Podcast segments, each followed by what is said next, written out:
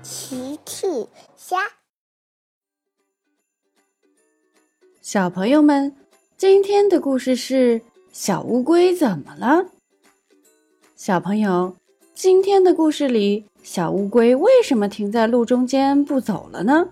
评论里告诉奇妈妈吧。今天天气很好，超级飞侠们在草地上坐成了一圈。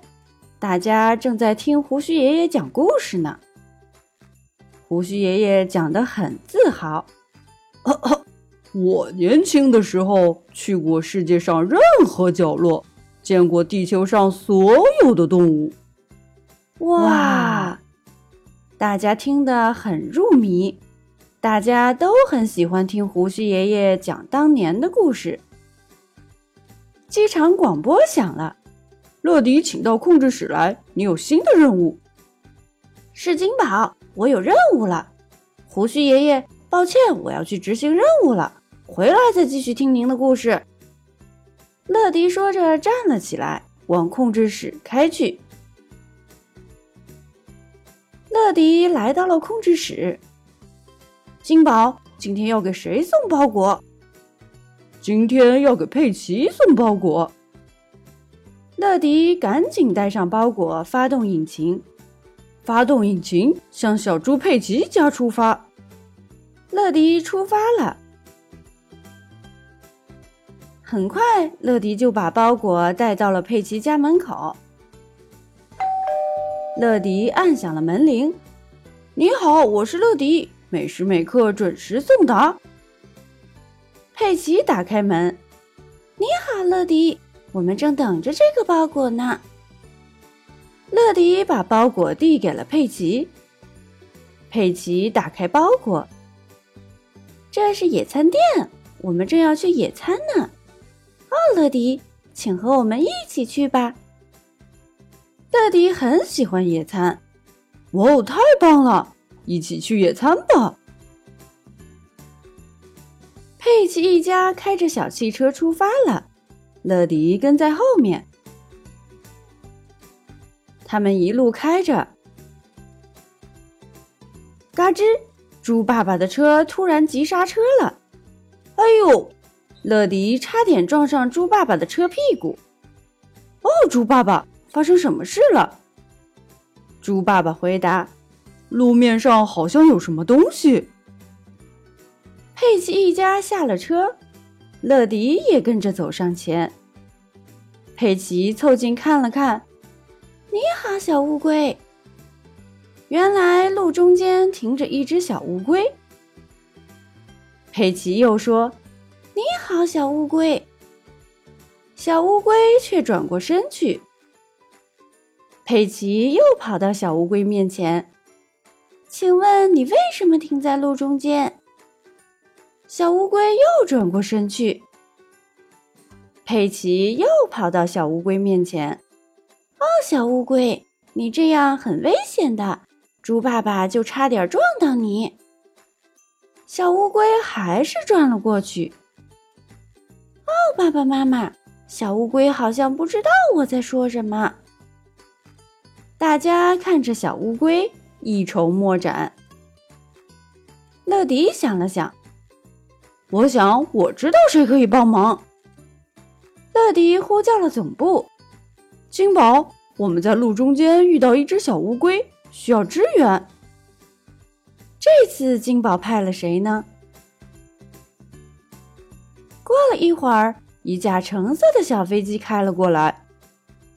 哦吼吼，我来了！我博学多才，也准备好当顾问。是胡须爷爷。乐迪说：“胡须爷爷，快来看看，你认识这只小乌龟吗？它为什么停在路中间不走了？”胡须爷爷走了过来，别担心，我来看看。胡须爷爷围着小乌龟转了一圈，哈哈，我当然见过这种小乌龟，它叫……它叫……呃，它叫什么并不重要。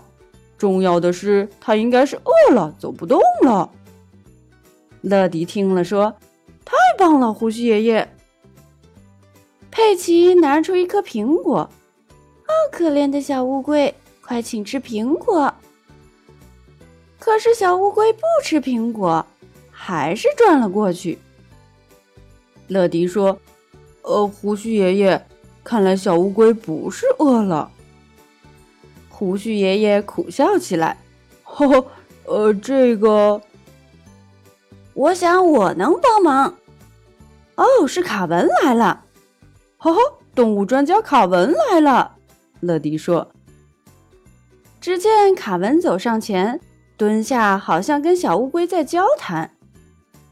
这次小乌龟没有转过身去。